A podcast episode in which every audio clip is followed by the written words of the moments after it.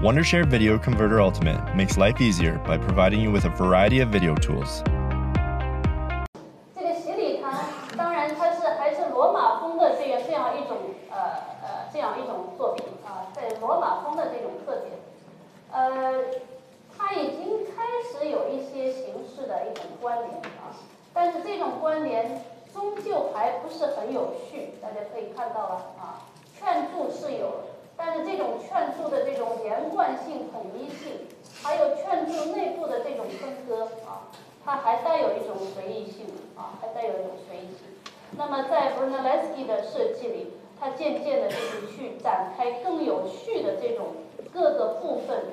间的关联啊。所以文艺复兴的特征就是说，建筑特征就是所有东西都纳到一种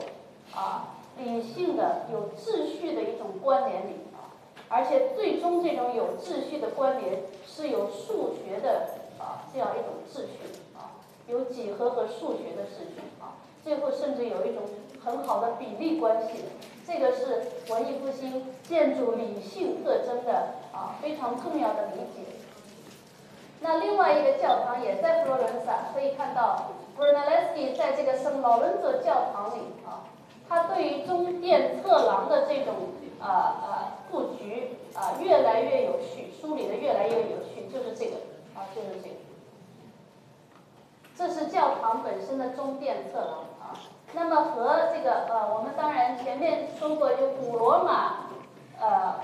帝国末期的，古罗马帝国末期的这个呃基督教堂啊，它当然是一种古罗马建筑，实际上是巴西利卡的一个转换啊。这个转换，这个转换的过程，教堂的中殿侧廊之间的关系，它已经梳理出一种关系，但还不是非常的清晰啊，不是非常，包括这种沿部啊，包括这些沿部，所以 Brunelleschi 的设计，我们可以看到和呃早期古罗马末期的这早期基督教堂来比，它有一种更加有序的啊，更加自觉的一种。古罗马建筑语言的一种应用和发展啊，特别是中中殿侧廊，侧廊的这些啊呃这个呃墙壁的这些啊壁龛的这样这样一种啊组织，全都是有序的，而且它的宽度其实全部按比例，中间是最宽的啊，然后侧面两侧的侧廊是一半的宽度，然后再有一个。壁龛的这个侧廊又是再有一个二分之一的宽度，所以整个在一个序列里啊，在一个序列里。那这个教圣劳伦的教堂跟 Spirito 教堂相比，它还有更清晰的地方，就是一个教堂最最难做的是什么？就是如果仅仅是一个中殿，它的一个序列是还是比较容易来延续的，对吧？但是到这个中殿开始转折了，到绣廊的这块啊，大家学过这个教堂知道，到绣廊的这块如何转折，如何继续这个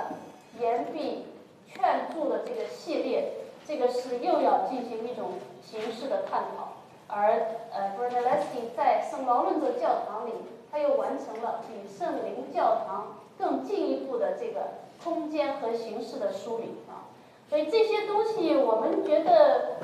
因为我们是在现代建筑的时代啊，一切都是自由啊。但那个时候一定要回到那个时候去理解，文艺复兴的人面对的是中世纪留下的教堂，他们认为那些教堂都没有一种完美的秩序，所以他们要把所有的那些啊，他们时代的建筑类型都纳入一种啊呃形式秩序里啊，他们觉得完成这些秩序。才是达到这种美的创造啊，呃，所以可以看到，再进一步可以看到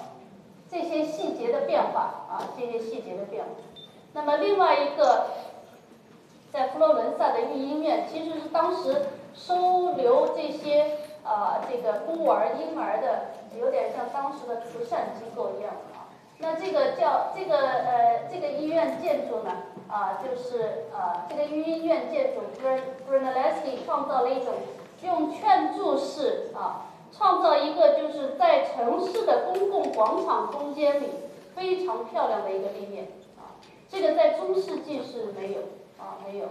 大家知道，这是文艺复兴的开始啊。呃，这个建筑不仅说它的立面形式很有趣、很优雅，而且它也开场了这个呃这个建筑的整个的立面空间，使得这个公共这个建筑和公共性的界面之间有一种非常重要的连接，就是这个柱廊啊，这个柱廊。呃，所以在这个从城市意义上啊，还有从建筑学的意义上，这个建筑都是开创性的。那么在上面是比较封闭，它把呃这个建筑从檐部到二层到呃一层跟广场的连接，全部用很有秩序的方式梳理起来啊。这是古典的这个 order 啊，这这整个的秩序啊是。那实际上它是在一个广场的一部分啊，它是最开创性啊，后来形成了这个广场的非常漂亮的，所以这也是一个城市的建筑。从佛罗伦萨教堂的啊大穹隆可以看到这个圣安东尼亚广场啊，它实际上是什么？就是说文艺复兴的建筑的语言啊。它一个是寻找秩序，另外一个是为城市建立一种形象。所以有位历史学家讲的非常好，理解文艺复兴的建筑，一定是要理解它是城市文明的产物啊。这个呃，文艺复兴时代城市文明的开始啊，它有很多公共的活动啊，有这个这个市民的这种公共的活动啊，呃，这个是在西方文化里非常非常重要的。那呃，在意大利是最领先的，就从那个时候，很多我们以后讲到圣马可广场，所有的建筑师都是为了来塑造这个啊公共空间、公共广场来做的建筑，所以这些建筑语言它是为了城市而形成的啊。呃，我们再可以看到啊，它呃吸收了这个像赫林斯柱式啊。吸收了这个拜占庭的呃这个呃这个呃罗马风建筑的这种劝筑形式，但是到这里有这个御音院的主题啊，然后劝筑的形式和这个檐部的这种很有趣的这种呃呃设计安排这些都是呃开始。那么另外一个八旗礼拜堂也是 b r 莱斯 n 的啊他的杰作啊。这个礼拜堂就是说，我们从平面看，它是以几何形、很有序的几何形来安排的一个教堂，小教堂。中世纪这种比较自发的紊乱的这种立面的设计，在这里都可以渐渐的纳入到一个什么？纳入到一个几何的系统啊。每一个局部它都有一种啊呃精心的设计，而且跟。整体是有一个连接的啊，那么呃更重要的就是八旗礼拜堂的内部，穹隆啊和这些支撑穹隆的反拱啊，这些拱，这些空间全部是个有序的状态啊。当然我们现在的人是有一种新的一种审美，喜欢哥特建筑的这种啊非常呃自发的一种建造啊。它也有一种序列，但是不像文艺复兴那样纳入一种几何的形式、几何的秩序啊。但是我们理解文艺复兴，一定要回到过去啊，回到过去。那个时候觉人们觉得这样才是一个完美的建筑啊，所以所有的都纳到一种秩序。我们说古典建筑的设计的一种功力啊。就可以看到你所有的局部和整体是不是可以纳在一个秩序。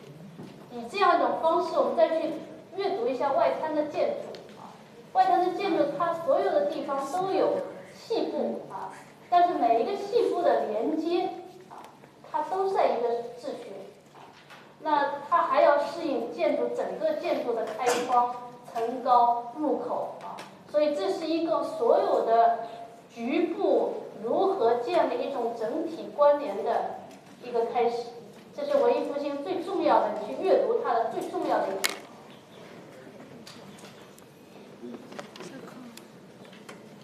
那我们底下再看阿伯提的呃探索啊，Brunelleschi 创造了很多这个呃文艺复兴时代的一个建筑秩序的这种开始。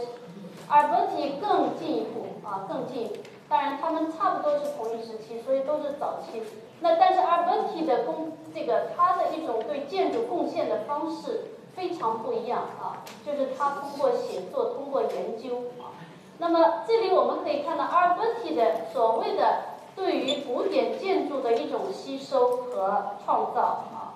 首先我们来看他对于古典建筑遗产的一种态度啊。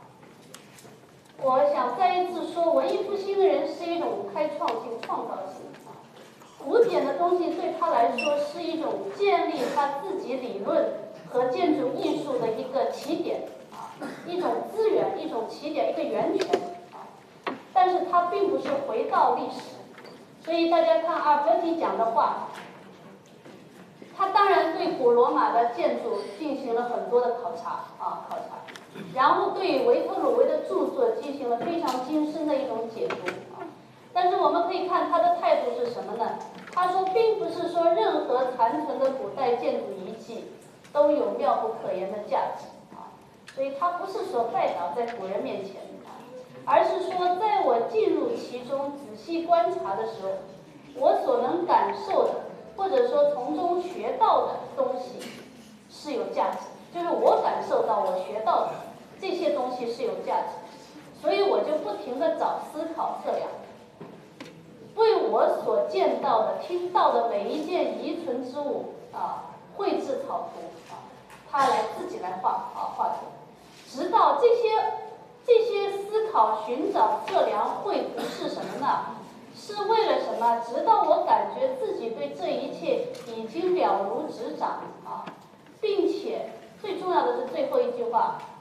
并且对这些古代遗存的每一处发明和巧妙的构思都能运用自如，所以这是他对，这是我们很重要的理解文艺复兴和古代人的一种关系。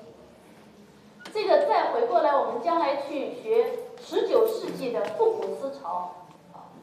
和这那个时候的人们和历史的关系。比较阿尔伯提和古典建筑的关系是不一样啊，是不一样，这是很重要的一点。那我们具体来看，阿尔伯提是要把古代的东西消化到自己的啊这个脑子里啊，消化到自己的心里啊，才啊去进行对呃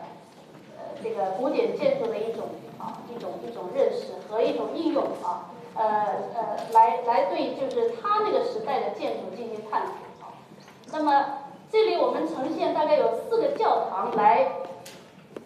呃，我们来看阿尔伯提怎么把古古代的建筑啊，他的这些语言运用到为文艺复兴时代的教堂呃进行设计的这样一个过程。那第一个教堂就是他在叫一个叫 Rimini 这个教堂，这个教堂其实呢，阿尔伯提就是做了一个立面啊，原来那个教堂，意大利中世纪教堂还是这个样子啊，呃，它没有一个非常宏伟的立面，阿尔伯提要为这个教堂寻找一个他认为文艺复兴时代的一个立面啊，而不是哥特建筑的立面，那这个立面的形式。有没有可以参照的对象呢？大家觉得有吗？有是什么？啊？古希腊的神庙能做教堂吗？做得了吗？做不了，因为教堂什么？教堂是当中高，两侧低，对吧？有一个重要的入口，有个中殿，有个侧廊啊。所以呢，古希腊的神庙。很难做教堂啊，神庙，而且是廊子是开敞的啊。呃，阿波提在寻找这种可能性，这种可能性呢，确实，古希腊的神庙是他吸收的一个灵感。而在这个立面里，另外一个古古呃古代建筑的灵感吸收进来是哪一种建筑？大家看得出来吗？凯旋门，对的，有同学猜出来凯旋门啊。不是猜出来，其实这个涉及到就是我们去阅读历史，其实是一种图像的解读，对吧？如果我不去看啊，问题怎么告诉你？我们也可以从一个图像可以解读出来，这是一个凯旋门，对吧？三个开间啊，中间是一个主体，呃，然后呢，凯旋门还不够，因为这个是当中高两侧低，所以它又是有教堂的特点在里面，它是两种立面的一个叠加，来适应教堂的立面空间。但是这样一种设计，呃，阿伯提是不是很满意啊？啊啊，大家觉得满意吧？不太满意啊。一个是什么？因为种种原因，上面没有建完，这个教堂显然没建完。另外就是为什么不满意？这里可以看到一个纪念币上，他当时设想的这个教堂最后的样子。后头有个大穹窿，前面的立面要解决什么？又要高耸，中殿是高的，但是又要有一种中间和两侧的一个很有秩序的一个关系。所以它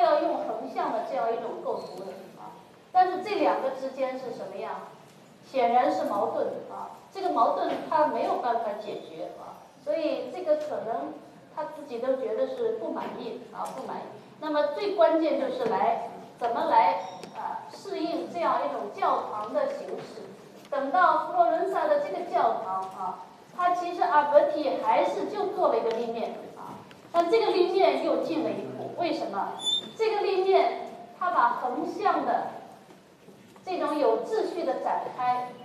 和纵向的这个高耸的这个啊呃空间呃，它找到了一种比较呃统一的这种关联性。这种关联性的方式是用上面又有一个像什么像神庙一样的立面，对吧？啊，但是它当中放了一个中世纪的玫瑰窗啊。呃，但是中间和两侧的这个呃连接又没有办法连接，是会很难看的啊。所以呢，他又开创了这样一种构建啊，一种像涡旋一样的这样一个构建，来形成一个完整的一个立面啊。当然，这个立面它呃吸收这种中世纪罗马风时期的这种像这个什么洗礼堂的形式，当然是吸收，但是它是迎接了这个。文艺复兴怎么做一个教堂立面的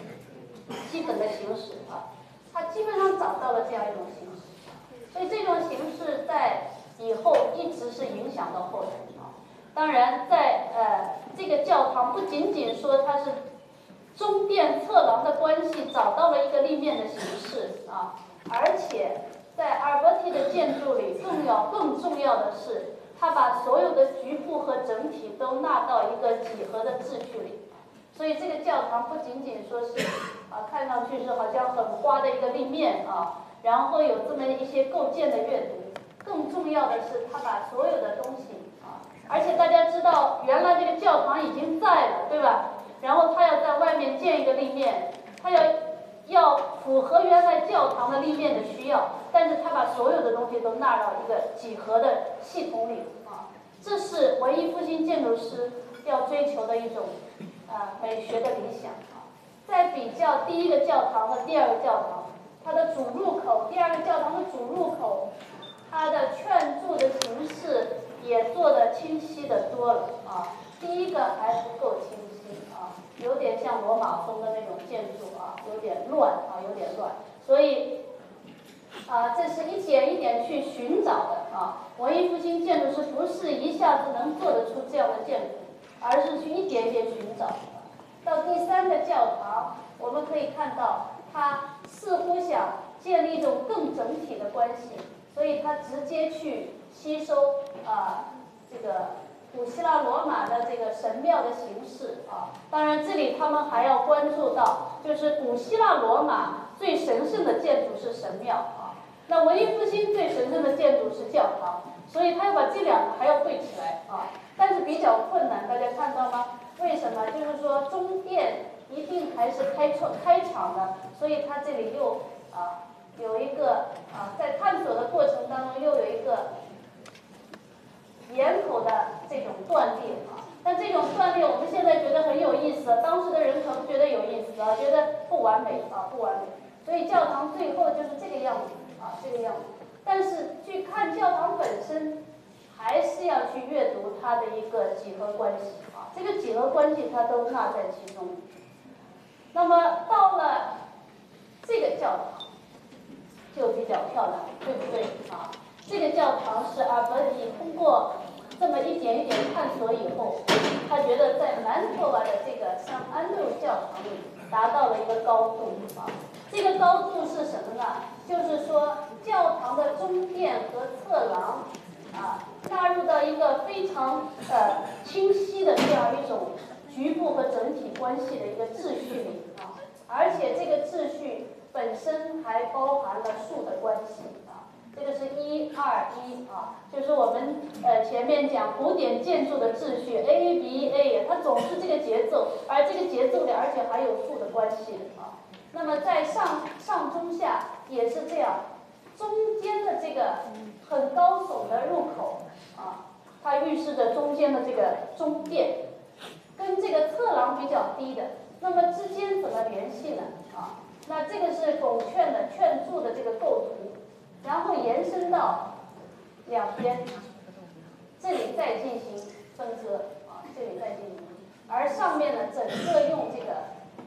古典建筑神庙的形式，把它造起来啊，形成一个真的是一个城市非常宏伟的教堂建筑，又非常有趣啊。那么柱子最后就变成什么壁柱啊，变成壁柱。那这个形式很显然又是受什么吸收了啊凯旋门的形式，还吸收了啊这个神庙的形式，它把两种叠加起来来适应。基督教堂的需要啊，那这个教堂不仅是外部，内部也是有阿尔伯提设计，而内部的这种完整性、连贯性也是达到了一个非常高的高度。我们可以看到它的这个檐部，这个大的柱子和这个高度，一直延续到内部，所以内部就形成了券柱的这个形式啊。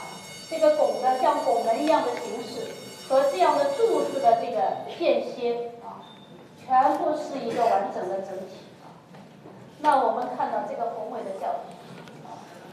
非常宏伟啊，就是说中世纪以后到文艺复兴时代，一种新的一种非常有趣的宏大的完整的一个空间创造出来啊。那我们看到这个空间，这是曼托瓦的这个教堂啊。呃，我们联想到哪个教堂啊？啊，圣彼得大教堂是吧？啊，那圣彼得大教堂比它后面的多啊。所以这个时候的这个呃，所有的局部整体都是一个面啊，都在一个整体里面。所以我们再来比较阿尔伯提设计的教堂，Brunelleschi 设计的教堂，再到古罗马时代的这个教堂。它有一个非常大的一个飞跃啊，飞跃就是真正的文艺复兴时代的教堂啊，这个时代的一个纪念碑呃形成了啊，形成了。当然这里还是有点遗憾，我们待会儿看到阿伯提设计的教堂，就知道它这个教堂还不够完整啊。我们一会儿可以看啊。那么再比较就是立面啊，他自己最早设计的立面和这个立面啊，这个立面就非常漂亮。这个立面一直影响了后面几百年啊，几百年基本上教堂的形式就是这在这些原则，呃，在在这些形式的原则里展开了。那这个跟 Brunelleschi 做的啊，这个圣灵教堂比啊，当然是呃，他完成了这个立面啊，完成了整个立面。当然，这个不能理解为 Brunelleschi 就这个水平啊，没有做出来，这个是立面就没做。我们去意大利可以发现，有的教堂就是光光的，它其实是立面没有做完啊，根本就没有做，因为它最后做完要贴一层大理石的整个的一个形式要贴上去。